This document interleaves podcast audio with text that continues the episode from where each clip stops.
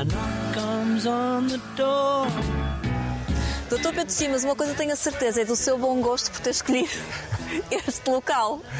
É verdade, isto é é um local fantástico. Não consegue nem virar-se para as câmaras, É está mágico. tão fascinado. Eu percebo, eu percebo. É mágico, isto é um local, não vê como está? Sim, não consigo. Janeiro, parece, parece um, hoje a temperatura como está, a, a cor do, do mar, a cor ali da, da falésia, Pouco vento. pouco vento. Vê-se uma o casa cheiro. sua. Vê-se uma casa sua ao fundo, Já não é? foi minha uma casa ali no meio daquelas casas ali da Figueira de Guincho, já foi minha. É, impressionante, não é? Este De- E desde pequenino que vem para aqui? Ah, Desde, desde pequeno que venho, vinha, fazia uns piqueniques com a minha família, ah, mas depois andei a viajar pelo mundo, porque o meu pai construía barragens e trabalhava na EDP. Ah, mas depois, quando regressei de É melhor não irmos Cambridge, por aí agora. quando regressei de Cambridge, é que de facto me apaixonei mesmo pelo guincho, porque fazia windsurf e surf. eh, E, e, de facto é uma praia fantástica, dá para fazer tanta coisa, é uma praia viva, que está sempre a mudar. E depois finalmente consegui comprar uma casinha ali onde vivi 10 anos ah, e adorei, adorei de facto. Estamos eh, perante, e eu a ler um bocadinho sobre a, sobre a sua vida. Primeiro, posso tratá-lo só por Pedro? Sim, sim, claro. A sério? Claro. Tenho a certeza? Absoluta. Pronto. Pedro, ao ler a sua vida, essa altura, o primeiro comentário que fiz em voz alta foi: O doutor Pedro é o verdadeiro Sport Billy. Faz tudo. Sim, eu vivo para o desporto e vivo para a Mesmo? natureza. Sim, eu É adoro, adoro, adoro impressionante. desporto. É das coisas que mais me apaixona, que mais me motiva Uhum. é fazer desporto. E, mas um desporto com, em contato com a natureza, em que eu me posso desafiar a mim próprio. Eu, por exemplo, eu, eu escolhi este sítio também porque consigo fazer surf, cons, consegui fazer casa submarina. Eu conheço muitos destes buracos ao longo daquele, de, de- toda aquela costa Sim, porque que a pesca ali. começou a fazer nos Açores. Comecei desde Que o seu pai é O açoriano. meu pai é açoriano da Ilha do Pico. Conse- comecei aqui também a correr na, na- na Serra de Sintra. Depois ah, os meus amigos do windsurfing ah, apresentaram-me e, e iniciaram-me no, no BTT, que é a bicicleta de montanha. Uhum. Depois do BTT evoluí para o downhill, que, é, que são aquelas Nunca se, nunca se esbardalhou a sério. ah, sim, sim, Já várias vezes. Houve, tive, duas quedas di- eh, violentas no downhill e depois achei que se calhar já estou a ficar com idade, que é melhor deixar o downhill, que é um bocadinho perigoso, mas é, é de todos os desportos que eu fiz, talvez, é aquilo que mais adrenalina instantânea dá. Porque a pessoa tem sempre as condições ótimas para fazer, tem sempre a bicicleta, pode sempre subir a serra e está lá sempre tudo à espera. O surf temos que esperar pelas ondas, às vezes temos que ir para outro continente e ir à procura das ondas boas, às vezes chegamos lá e as ondas não estão boas, portanto é- a mãe natureza aí estamos muito influenciados porque ela nos quer dar ou não. No downhill não, no downhill está sempre lá. E depois aqui também podia fazer eh, windsurf, e surf. Portanto, há aqui uma série de coisas que se pode fazer nesta. Reúne-se aqui neste condições boas. Cantinho do mundo, sim. E estão perto de Lisboa, já viu? Sim, ao lado. Uma coisa que diz também que me parece bem curioso é, é que é no desporto que encontra a sua criatividade. Sim. Considera-se criativo? Tem que ser, com tanto desporto. Eu considero-me criativo eh, eh, para mim próprio. Eh, uma pessoa para fazer ciência tem que ser criativo, uma pessoa para viver bem e ser feliz tem que ser criativo. Ah, e nesse aspecto, sim, considero-me criativo, considero-me uma pessoa que. a- a- a- até ah, a criatividade com que se olha para, para uma paisagem como esta. Eu acho que isso é importante. Não é só a criatividade de se produzir um quadro ou, ou qualquer coisa, é a criatividade imaginária, aquela criatividade que nós temos dentro de nós que nos torna feliz e que nos faz sentir Ó Pedro, a sua calma e a sua energia assim bem tranquila, eu acho que está aqui em forte contraste com o alvoroço em que se encontra o país, não é? Pois. Portanto, isto ia ser o máximo aqui os 40 e tal minutos, olharmos para o guincho, mas vamos ter que entrar porque a conversa vai ser séria. Não, Ok. não vai ser assim tão séria, comigo nunca é muito, muito séria. Porquê é que escolheu a Fortaleza? Eu nunca tinha entrado aqui, já tinha vindo ao guincho várias vezes. É um sítio lindíssimo.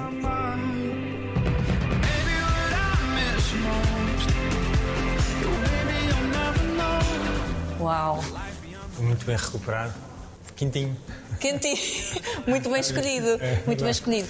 Portanto, o guincho continua, apesar de ter nascido em Setúbal, Sim. também tem boas ondas lá e tem boas Sim. condições. Eu, eu- eu nasci em Lisboa. Ah, foi em Lisboa, mas depois- Vivi a, a parte da minha adolescência, quando regressei da África, foi em Setúbal. Sim, a Setúbal tem ali boas ondas eh, a partir de Troia para baixo. Sim. Eh, a Comporta, o Carvalhal, eh, depois São Torpes em Sines. Há ali uma série de praias que são, são boas para ondas. Mas também. atravessava a ponte para vir para aqui. Atravessava a ponte para vir para aqui. eh, Quando era o mais surf, pequenino. O surf mesmo começou na Costa da Caparica, Carcavelos, depois Sim. Ericeira, mas nós também, sendo de Setúbal, eh, muitas vezes íamos para, para as praias do Sul, aquelas praias de... Pois aproveitava também Sim, aquela. Sim. O que fazia muito era quando come- começaram a aparecer as pranchas de windsurf, havia um pequeno grupo de 5, 6 pessoas que tinham as pranchas de windsurf e nós saíamos de Setúbal, havia o Clube Naval de Setúbal, e atravessávamos o rio para ir para a praia. Para, para a Península de Troia, que era muito giro. E no fim Ainda do dia é? regressávamos com a nortada. E o mais rápido. Era giro e depois eh, éramos os heróis porque ali éramos todos teenagers. Éramos os heróis porque enquanto os outros iam de barco nos, fe- nos ferryboats, nós eh, vinhamos de, de, de prancha de windsurf e as miúdas todas nos barcos a verem-nos a passar e aquilo era. Ah, fazia, suce- fazia sucesso. Fazia sucesso. Era namoradeiro, nem por isso. Ah, era um bocadinho mais eh, envergonhado, não era assim muito namorado. Dedicava-se mais ao desporto. não é? Era mais ao desporto. Não vamos fazer a nossa conversa aqui desporto. de pé, pois não? Não. Temos que arranjar aqui uma boa sala. Vamos a isso.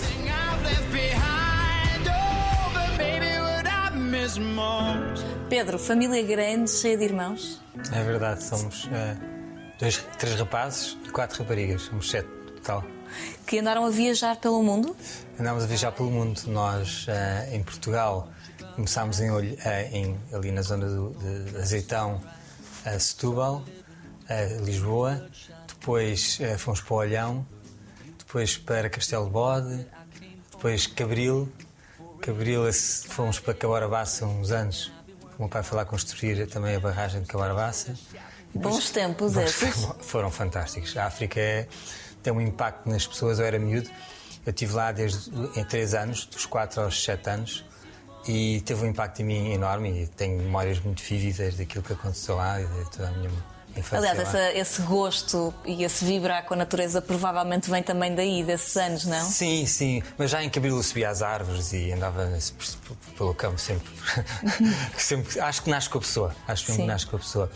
Mas tive essa oportunidade de andar sempre em sítios que eram muito selvagens. Depois regressámos a Setúbal, onde eu fiz a minha, a minha- continuei a minha escola e depois o meu liceu. E eu não tive a oportunidade. Setúbal era muito selvagem também. Era- havia muita natureza, havia Troia, havia os desportos eh, e, e era uma vida completamente ao ar livre. Não, Ah lá, agora já umas zonas mais, um mais estragadas. sim. Fica com pena, sente pena. Fico, eu, eu vou lá poucas vezes, mas quando vou. Ah, houve, uma, houve uma altura, há uns anos atrás, estava muito estragado, muito debilitado. Mas hoje em dia está-se a tentar recuperar. E há coisas também já muito bonitas. Toda aquela zona ribeirinha está bonita e está-se a tentar recuperar tudo. Porque Setúbal é- era uma coisa lindíssima do ponto de vista natural. Era Sim, eu aquela- estava a falar até mais naquela zona de Troia e agora Sim, comporta com sim, a quantidade de. Sim. Troia também sofreu ali um- um- uma- um- uns problemas, agora está, estão a tentar recuperar e já se tenta recuperar com, em, em consonância com a natureza, em- com alguma sustentabilidade e bom gosto. E, e acho que a tendência agora é, é sempre melhorar e não estragar. Mas sim, aquilo é muito bonito ali. E toda aquela zona da Rábida, então é lindíssima. Irmãos todos eles muito diferentes. Ah, somos todos diferentes. Olha, eu tenho dois filhos e são diferentes. então agora imagino que é que são sete irmãos. Sete- Somos, todos diferentes. Algum na sua área, eh, na área da, da medicina, da saúde? Há o- na medicina da saúde não, mas há um cientista que é, que é o meu irmão mais novo, o Tiago, que é, é- fez Física e Tecnológica no técnico, que é um matemático excepcional e que trabalha em inteligência artificial e matemática e, portanto, está na área também da ciência. Sim. Medicina veterinária foi a sua primeira opção ou Não, Ou não? eh, de todo. Eu nunca pensei ir para a medicina veterinária, nem para, nem para as áreas ligadas à medicina, apesar de gostar muito de biologia sempre. Um, eu adorava matemática e física. E inscrevi-me no técnico, o meu pai também era engenheiro e, e, e ia seguir os passos do meu pai. Mas nesse ano, um, uma pessoa quando tem ali 17, 18 anos, dá-nos aqueles ataques assim de existencialidade. E tinha estado o verão no- nos Açores e disse: eu não quero, não quero estar eh, preso numa fábrica. Eu gosto mesmo de natureza. Se calhar um dia quero é viver nos Açores. E portanto vou pedir transferência para, para quê? Olha, para a medicina veterinária, porque conheci lá um veterinário, e conhecia já há muitos anos, que tinha uma, uma vida fantástica. Ele eh, via os animais eh, e depois tinha tempo para fazer casa submarina, tinha tempo para ir à pesca, tinha tempo para tudo. E depois era um- um- um- uma vida mu- muito em contacto com os animais, com a natureza e com as pessoas. Eu gosto muito de conversar com as pessoas, gosto muito de estabelecer estes laços de amizade. Era uma coisa muito apelativa, muito romântica. E então decidi que não, que eu ia mesmo mudar de vida e, e pedir transferência. E depois pedi transferência assim que comecei a estudar, uh, arrependi-me um bocado.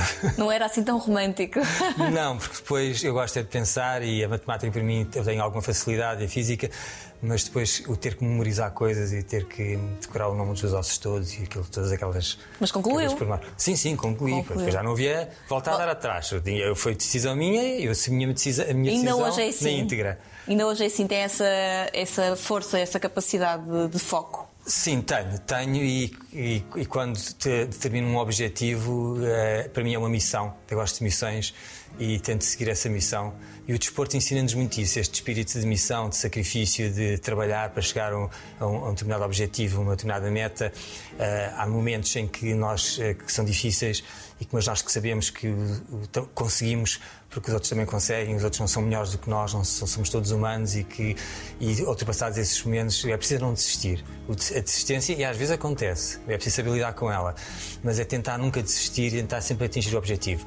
Não criar muitas expectativas, ah, ter, ser modesto nas expectativas, mas consegue-se chegar lá e isso é importante. Sim, eu não desisti uma vez tomada a decisão, então agora, então agora já tomei, a responsabilidade é minha, tem que acabar. E acabei e terminei. Portanto, eh, tirou o curso de medicina veterinária e depois como é que surge Cambridge na sua vida? Olha, Cambridge surgiu de uma coisa completamente hum, extemporânea, que foi que eu estava muito frustrado, não sabia o que havia de fazer, ah, percebi logo que não queria ser médico veterinário. Hum, e que não me identificava com o- o- a vida de médico veterinário, não porque. não Tantos anos a estudar, a estudar. para depois. Queria fazer algo diferente. Não porque a vida não seja interessante, é, mas para mim, para a minha personalidade, não era isso que eu queria fazer. E estava numa visita de estudo no Alentejo, no último ano, e falei com uma, uma, uma assistente, uma, uma professora minha, e ela disse-me que a Junta Nacional de Investigação estava a lançar um programa de ciência. Foi quando começou a ciência a- a- Portugal a investir na ciência, ah, ali nos anos, ah, no fim dos anos 80.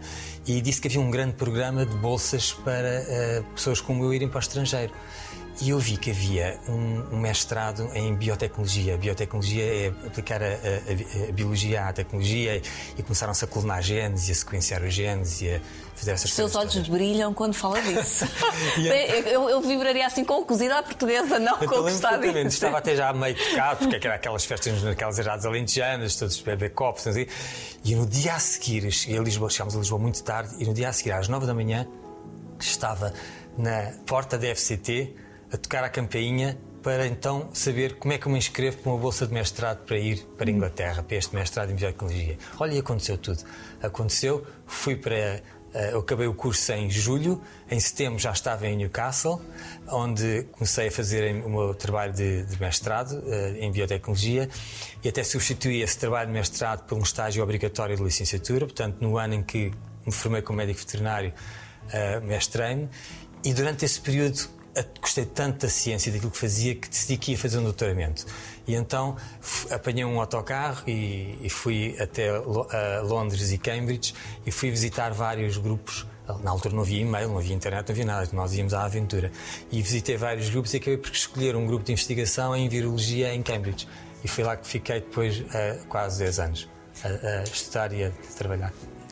E aqui tem, tem a- temos a prova que eh, a ciência também é uma grande paixão, porque esteve afastado disto tudo. Estive afastado disto tudo. E Foi a parte mais difícil. foi muito difícil. Eh, eu- há, alturas da vida que uma pessoa tem que largar tudo e tem que se dedicar àquilo que está a fazer. Eu lembro que fiz isso em dois períodos da minha vida, eh, no passado.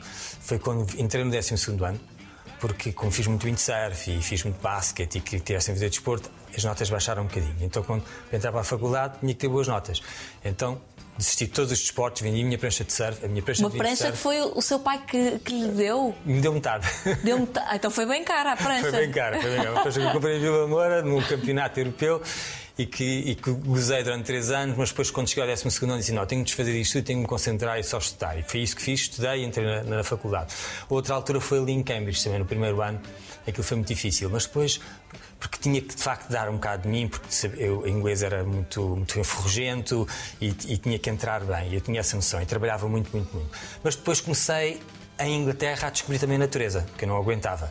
Então descobri que havia um grande lago a, um- a uma hora de Cambridge onde se fazia windsurf e inscrevi-me lá no clube e ia. Quando estava Quando vento. sequer consegue-se, não é? É, Quando estava vento, as, as pessoas perguntavam onde é que está o Simas?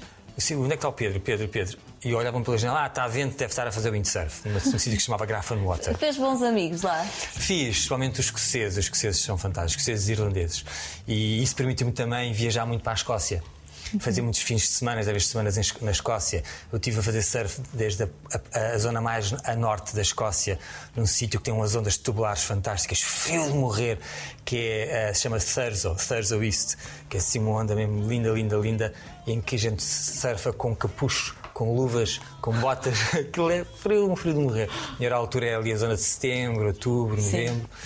Ahm, também a costa ah, oeste, há lá uma ilha que eu adorava, fui lá três vezes a essa ilha, que é- chama-se Tairi. ah, que estava para fazer surf, windsurf e faziam as quatro estações no mesmo dia. Ah, podíamos acordar com o sol radioso e parecia que estávamos numa ilha tropical ah, das Caraíbas e passar duas horas ao lado das focas e água azul turquesa e ondas lindas, mas passar duas horas já estava a chover e vento e depois já íamos buscar as peixes de windsurf com um, vendaval e à noite já estávamos a beber aquelas cervejas, aquelas pints de Guinness e eles faziam borrego no forno, bacon, aquelas coisas pouco saudáveis. Mas que gosta, gosta de cozinhar. Ah, adoro cozinhar, adoro cozinhar. Aquilo era uma. eh, Foi muito giro. E, e quem não só. Eu viajei muito ali no Reino Unido, ia muito para a Cornualha, para, eh, para, para o país de Gales, eh, viagens longas. Olha, o meu filho mais velho nasceu no país de Gales num desses fins de semana de surf, Eh, nasceu três semanas antes do tempo, mas também me permitiu viajar pelo mundo. Ah, porque é muito fácil viajar e nós em Portugal estamos naquela altura estávamos muito assim muito confinados, não é? Não tínhamos assim. Adora esse verbo, não adora? Aproveita não é? para, aproveita para usá-lo em várias situações. Mas de facto ali permitiu-me viajar pelo mundo até como cientista e fiz coisas fantásticas e viajei por todo lado e, e experimentei coisas que nunca tinha experimentado, como por exemplo escalada em rocha ah, ali na zona do sul de França, ah, nos próprios Alpes, que é uma coisa absolutamente de uma adrenalina É engraçado incrível. nós vamos falar muito de mitos e, e os mitos destes últimos dois anos. Sim. Eh, e, há, e há mitos relativamente às personalidades dos cientistas. Uhum.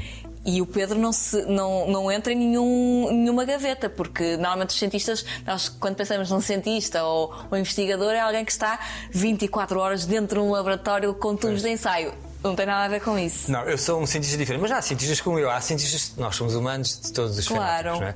Eu sou aquele tipo de cientista que eu gosto muito de ciência e vibro muito com a ciência, ah, e, mas há aqui este lado em mim de que eu gosto mesmo é da natureza, e, mas adoro esta combinação de ser cientista e acho que é um privilégio ser cientista e gerar conhecimento e é um ambiente muito criativo e neste ambiente também me permitiu-me viajar e conhecer muita gente e, e fazer ter muitas experiências. Regressar a Portugal foi, foi difícil ou foi, eh, foi uma coisa natural?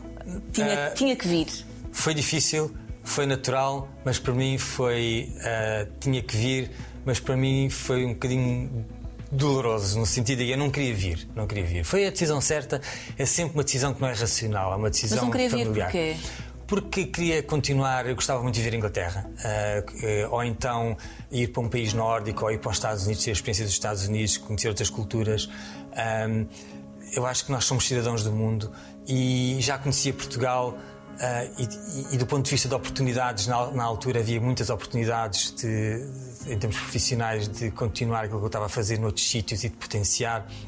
Mas depois o chamamento da família, o, o- com o nascimento dos filhos e nós queremos ter, tem- temos, somos confrontados com aquela decisão onde é que queremos educar os filhos a partir de uma certa idade e, e- e porque vivemos em família e temos que respeitar os outros, eu, eu decidi que sim senhor, então também, também posso procurar uma, uma, uma- uma carreira em Portugal, a ciência em Portugal está a começar, o António Coutinho nessa altura estava a, iniciar o Instituto Gulbenkian de Ciência.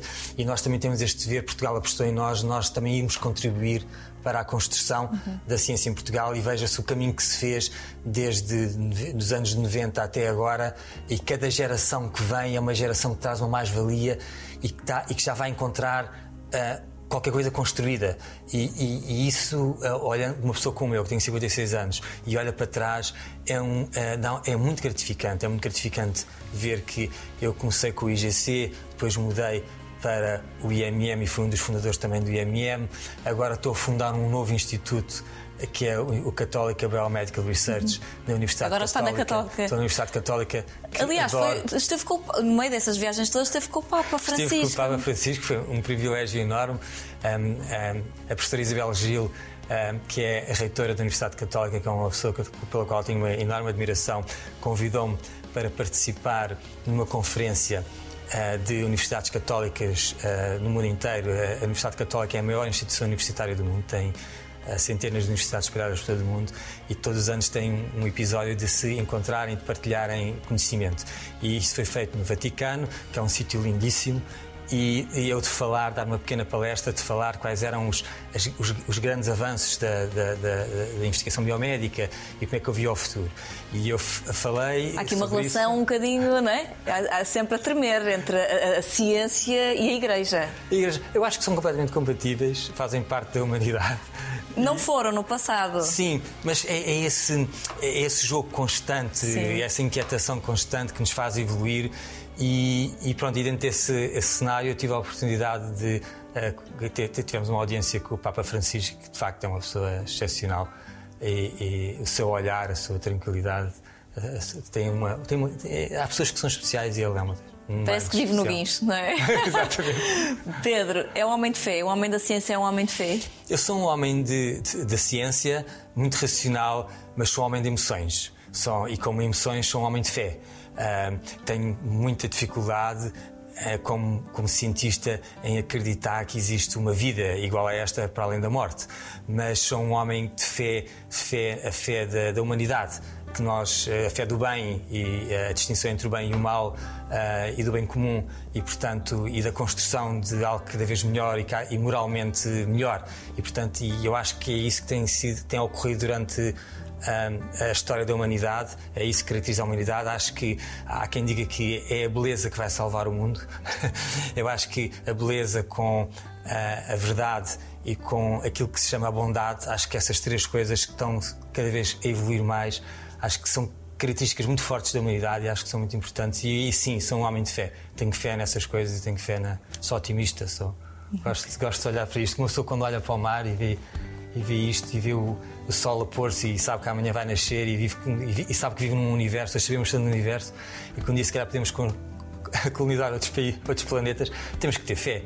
E nós, se calhar, estamos numa, ponto, numa fase da, da, da, do universo em que é, calcula-se que haja, se não, se não me falha a melhor, 200, 200, milhões, 200 mil milhões de humanos já, já, já passaram por aqui e espero que nós agora somos 8 bilhões quase. Espero que muitas gerações continuem e que sejamos nós, bem. sejamos nós que vamos destruir claro. todo este percurso que, que, é absolutamente fantástico.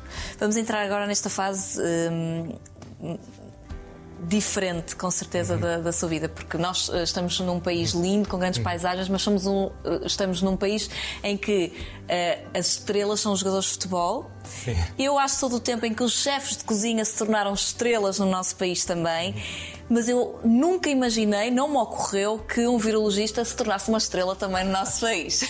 que eu acho que é o caso, mas eu acho que o Pedro, e por aquilo que eu vejo, tem aqui um cocktail de, de características que facilitaram a chegada ao estrelato, que é essa facilidade de comunicação e muito tempo fora que trouxe aqui uma visão que eu acho que nós precisávamos. Há dois anos, dois anos e qualquer coisa, 2019 foi um ano de mudança para todos, para si em especial? Foi, foi um ano de mudança para mim. Foi um ano em que eu verdadeiramente fiquei confinado, porque, por causa do trabalho. Eu até vivi a pandemia de uma maneira diferente do resto das pessoas, até porque tinha o privilégio de saber, perceber muito bem o que é que estava a acontecer e conseguir ver o fim da pandemia. Quando é que teve a, a, a clara noção daquilo que estava a chegar? Lembra-se do sentimento? Lembro perfeitamente uh, quando uh, na China começaram a fazer uh, hospitais de campanha em grande escala e eu percebi que este SARS-2 era diferente do SARS-1 e que era muito mais infeccioso. E sendo um coronavírus respiratório que iria tornar-se pandémico. E portanto aí percebi porquê.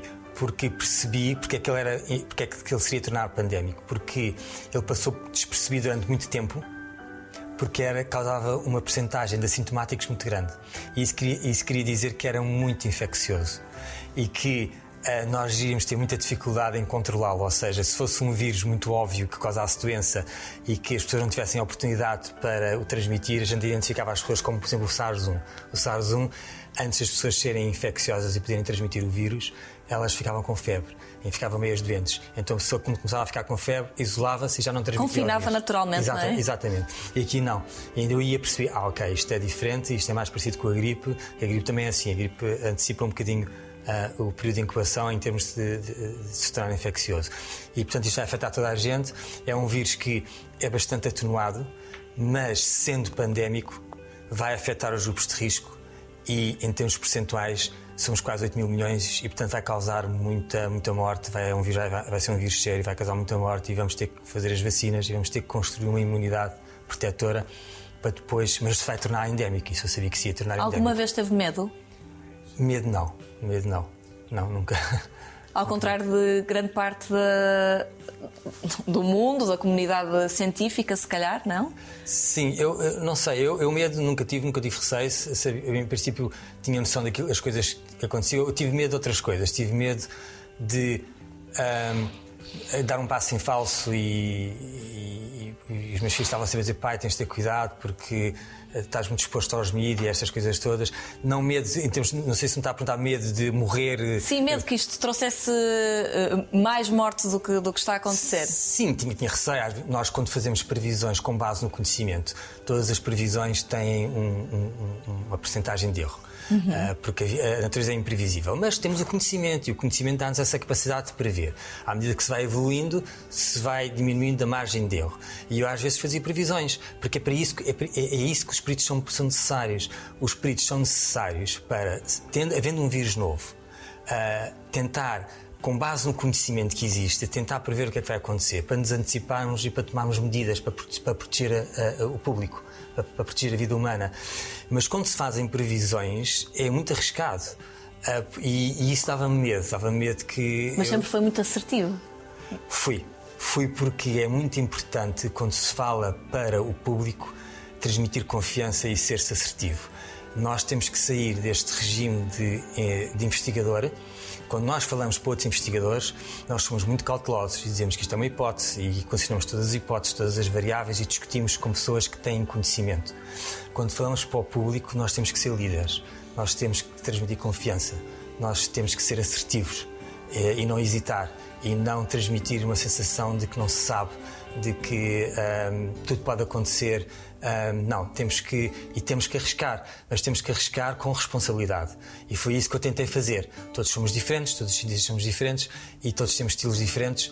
Eu tive o meu estilo, fui fiel ao meu estilo e ahm, aquilo que eu aprendi a vida inteira como virologista, em que ensinei a virologia como um todo e muitas vezes a dificuldade é a integrar estes, todas estas informações, porque todos os vírus são diferentes, todos eles se comportam de maneiras diferentes. Olha, o facto de ser médico veterinário ajudou-me imenso, porque um médico veterinário, eu ah, estudei os vírus e dava muitos vírus de coronavírus, das galinhas, dos porcos, dos cães, portanto, e consegui perceber como é que esses vírus e as vacinas que nós utilizamos para esses vírus funcionavam e usar esse conhecimento para aquilo que se sabia dos coronavírus humanos. E que tipo de pai foi? Ou melhor, filho? Eu prefiro saber primeiro do filho. Olha, o filho sempre foi muito. hum, eu era a ovelha negra, era um bocadinho rebelde. Tinha muita vontade própria, muito independente. Não, mas neste caso da, da, da pandemia, Da pandemia, olha, foi um, um filho que protegi muito os meus pais e praticamente durante o tal pan- grupo de risco, não é? Sim. É um dos grupos de risco. eh, é mesmo um grupo de risco, tem comorbilidades eh, eh, graves e, portanto, tentei transmitir aos meus, aos meus irmãos e a toda a gente que era muito importante não visitarmos os meus pais e eles estarem protegidos. E, portanto, tivemos muito cuidado nesse sentido. Em termos de pai, e pai, fui. É para nós não- e eu acho que começamos agora também a perceber ultimamente o impacto que isto começa a ter Sim. junto dos- da- das camadas mais novas. Sim. Eh, e eles tiveram dois anos. Eu tenho, que idade têm os, os- o Rodrigo e o O Vicente? Rodrigo tem 25 e o Vicente está prestes a fazer 23. Pronto, temos- e- e a minha filha também tem 18 e acaba por ser eh, uma geração que sofreu durante dois anos com, com o que aconteceu.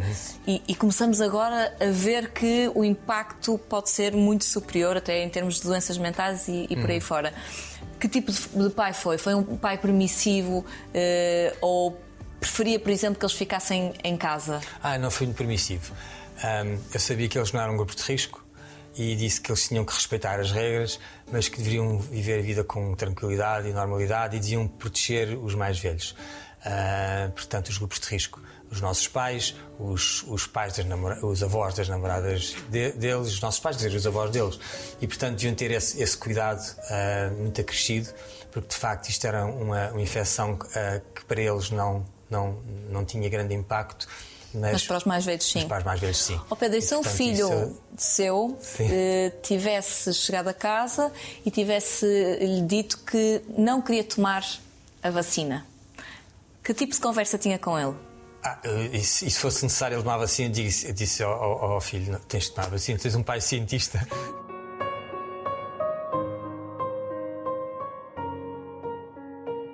Eu consegui fazer uma coisa maravilhosa que me orgulho imenso na educação dos meus filhos.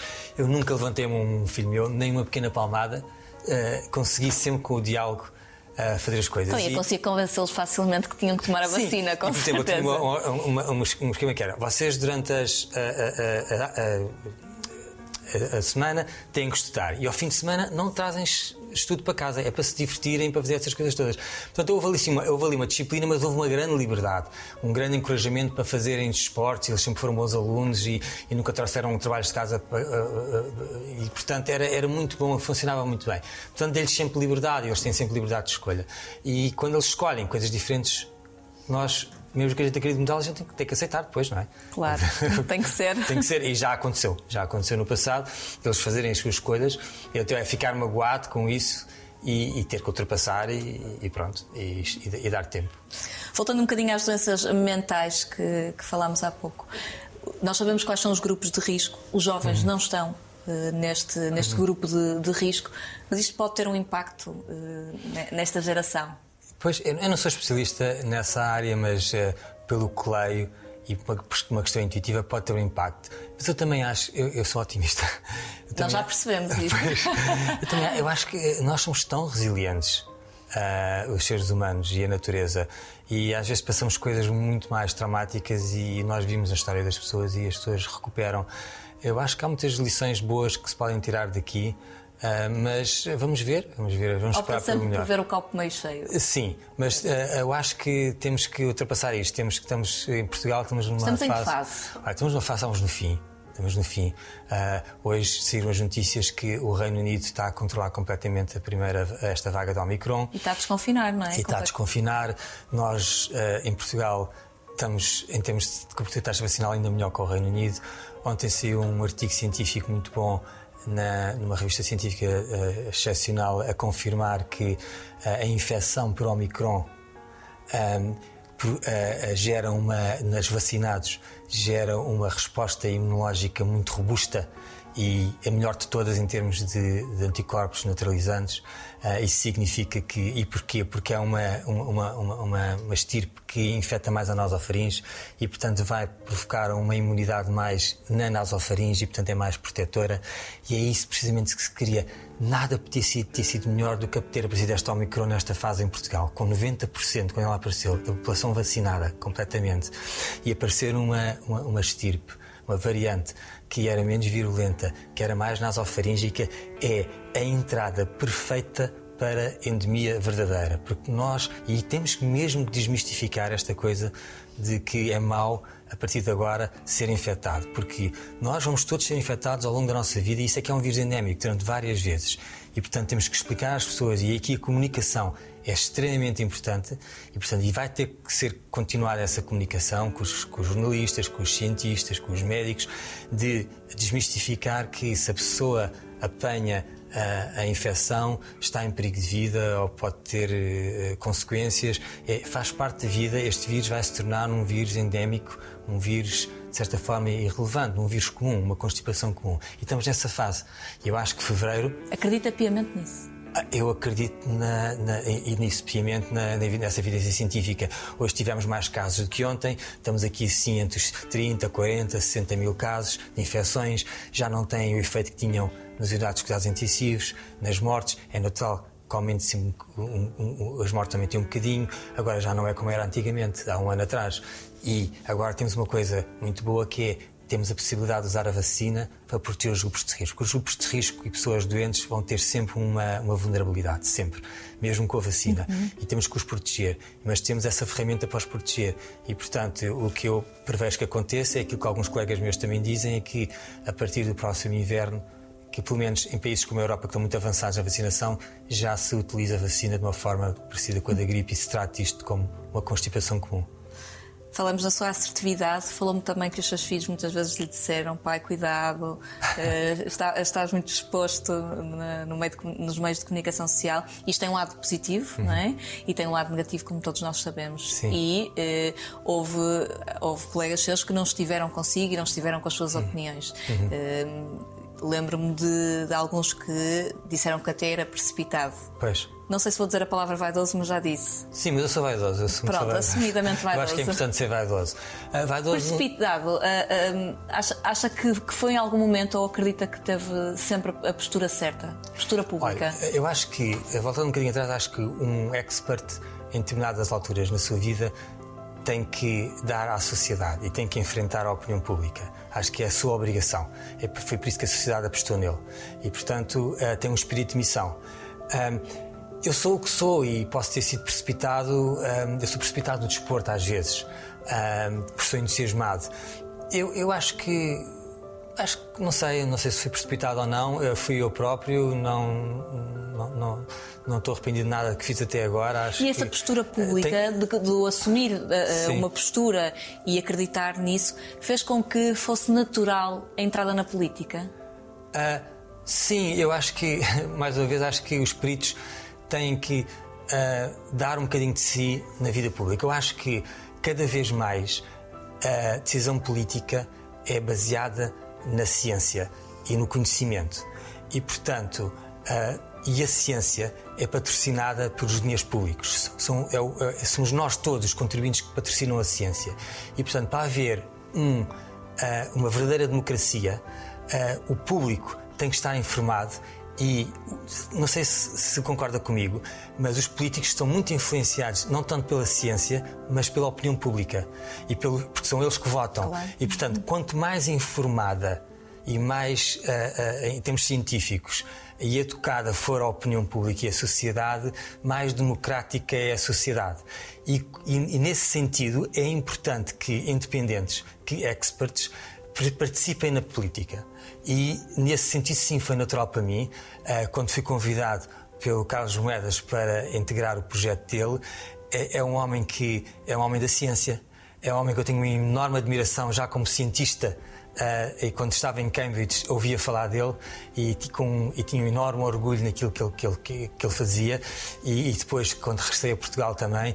E portanto ah, quando me convidaram para como independente ah, entrar na- na- e participar e ajudar na política e tent- tentando fazer o bem comum isso para mim foi muito foi muito foi muito natural e foi muito gratificante mas foi, está a ser uma experiência interessante Ah, também é um desporto um bocadinho radical ah, entrar na política não só os Muito, mídias mas Há ventos vindos de todos os lados, não é? ah, sim, e, e as pessoas, e a pessoa expõe-se. Mas se a pessoa for hum, fiel ao seu conhecimento, hum, não, está, não está livre de cometer erros. Mas eh, o- os erros fazem parte e a pessoa tem Somos que seres tentar- humanos. São seres humanos. Estamos em vésperas do voto antecipado Sim. e também das eleições. Sim.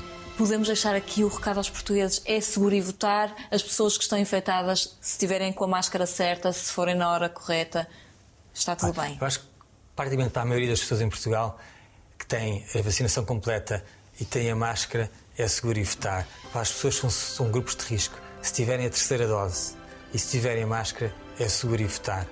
Eh, Eu já expressei a minha opinião, acho que temos que deixar de fazer estes testes, esta testagem mass- massiva. Era óbvio que agora com a abertura das escolas que iam milhares e milhares de crianças testar positivo e agora acho que é, começa a ser intuição das pessoas e senso comum que este vírus de facto está em todo lado e que muitas É vezes viver com ele, conviver com ele. Exatamente, a maior parte de nós somos assintomáticos e, e não- e há- vai haver um ponto que a gente vai ter que deixar de estar e assumir a nossa vida e assumir que temos praticamente. Nós, acho que não deve haver ninguém em Portugal que não, não, tenha imunidade para este grupo. Para este, para- desculpe, para este vírus. Ou por vacinação, ou por infecção natural. Já temos 20, 20 milhões, ah, desculpe, 2 milhões de pessoas confirmadas como infectadas, o que, o que significa 20% da população portuguesa, que já foram. E, portanto, pelo menos 20% de infecção de imunidade natural já temos, construída nesta grande base de 90% de imunidade vacinal. Portanto, eu acho que temos tudo para voltar completamente ao normal. Pedro, há, uma- há uns dias eh, houve um caso que nos leva até à Austrália, no Open da Austrália, do eh, tenista sérvio, o Djokovic, que eh, foi deportado e por aí fora porque eh, não tomou as vacinas. E, eu acho que isto, e estou a tocar neste ponto porquê? Porque me parece que esta realidade no desporto ou em qualquer área, em qualquer país, isto vai se tornar uma dúvida constante, não é? Há uma liberdade, há a opção de se tomar ou não se tomar a vacina, mas depois há um confronto com regras de países e de associações, instituições e empresas. Como é que nós vamos encontrar um equilíbrio é uma e uma sanidade nisto tudo? Essa é uma pergunta excelente. É um dos grandes desafios da humanidade. É a tecnologia cada vez aumenta mais, a literacia das pessoas cada vez aumenta mais e as pessoas julgam-se todas elas experts em todas as matérias. Depois juntam isso a toda a parte emocional e depois não funciona. E portanto nós temos que ter uma revolução moral e criar princípios éticos para conseguirmos lidar com tudo isto. Ou seja, é completamente óbvio que as vacinas são seguras ah, e protegem vidas.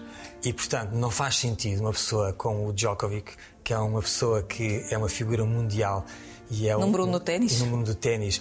Eu adoro o Djokovic, adoro vê-lo jogar, que tem esta postura.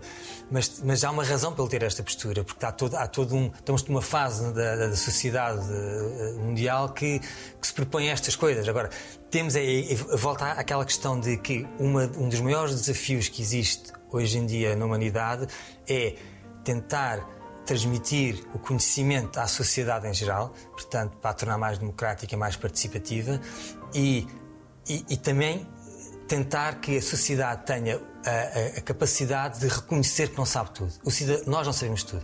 Nós hoje em dia achamos que quando contratamos um eletricista podemos andar atrás do eletricista na nossa casa e dizer ah, mas você está a fazer isso mal, acho que não está a fazer isso bem. Não podemos chegar à, à escola e dizer à professora ah, você corrigiu mal a, a- pergunta do meu, a resposta do meu filho. Portanto, nós às tantas sabemos tudo e sabemos sobre tudo, mas não. Há experts, a, so- a sociedade tem que ser especializada e cada um tem, ocupa o seu espaço. E, e- e nossa liberdade acaba onde os outros começam. E para isto funcionar como um todo e de uma forma colaborativa, nós temos que respeitar os outros. E acho que pessoas como o Djokovic deviam saber, deviam saber respeitar aquilo que é o conhecimento científico e os cientistas. E repare, e mesmo ele devia ter a capacidade de dizer assim: ok, já vacinámos quase 10 bilhões, ou demos quase 10 bilhões de vacinas e as vacinas de facto funcionam. É, é- é uma realidade. E portanto ele devia hoje e devia aproveitar este, este momento para dizer Porque assim: isto olha, eu estou acontecer. Uhum. errado. Eu estou Mas isto errado. vai acontecer em diferentes eh, eh, momentos e eh, o Djokovic é muito conhecido, mas vai acontecer em aldeias, cidades, países, Claro, não é? repare, Maria, por todo há, o mundo. Há quem diga que toda esta revolução moral vai, pode demorar até 200 anos. Estamos aqui, portanto, vai ser, ainda temos muito. Vai ser duro ainda. Ainda vai ser duro e, e esta, nós estamos tanto. Mas até agora a humanidade tem. A, a tecnologia está sempre à frente dos valores morais. Mas nós temos conseguido sempre Equilibrar. equilibrar e evoluir. E, e, portanto, é tal, tal aquele equilíbrio que me falava no início. E, portanto, eu, eu- eu sou otimista. Acredito que a gente vai ainda colonizar em uns países, eh, uns países, uns- outros, outros, planetas e, e que vamos continuar. Para terminar esta agradável surpresa, eh, conversa surpresa, não tenho uma surpresa, queria só saber eh, o que é que, em termos científicos, o Pedro gostaria de alcançar. Ou seja, daqui a uns anos lá para trás, assim, eu descobri isto, eu encontrei isto, eh, um feito para a humanidade. O que é que era o seu sonho? Olha, por acaso. Eu sou um bocado assim- romântica nestas coisas, mas pode pedir o mundo, que eu Eu, por aceito. acaso, nunca pensei nesses termos de sempre. é, o- o- o- gosto muito daquilo que faço, mas nunca tive assim um sonho científico muito forte. Ah, por acaso, faz-me essa pergunta e ainda hoje recebi ah, a versão final para fazer a revisão de uma patente que eu estou a submeter. E quando um cientista está a submeter uma patente ah, de uma descoberta que fez, ah, tem sempre uma. Que não pode dizer qual é? Não posso dizer qual é Ah, tem sempre uma esperança de olha isto, pode ser que tenha um Pode o impacto mundo. No, no bem comum. E hoje estou cheio de esperança que possa ter um impacto no bem comum. Mas aquilo que vai ser mais gratificante para mim é ah, olhar para trás e já, isso, já faço isso hoje e ver que por mim já passaram se calhar mais de 20 ou 30 mil estudantes de medicina e que muitas vezes vão na rua e, e eles chegam a um restaurante. E os seus alunos gostam muito de si. eles reconhecem. Eu, eu- até agora tem, tem sido, tem sido muito gratificante. E, isso é e, gente- e nós vemos que conseguimos influenciar algumas pessoas ah, para o bem. E, e- e isso é que é impactante na nossa vida. E portanto, isso para mim é muito gratificante. Mais do que uma descoberta científica. Agora, claro que toda a gente gostava de descobrir qualquer Apesar coisa. dessa descoberta, que nunca se perca um grande comunicador como Muito o Pedro. obrigado. Pedro, obrigada por esta Obrigado conversa. por esta oportunidade. Não me contou tudo, mas contou-me muito. Muito obrigada. Obrigado.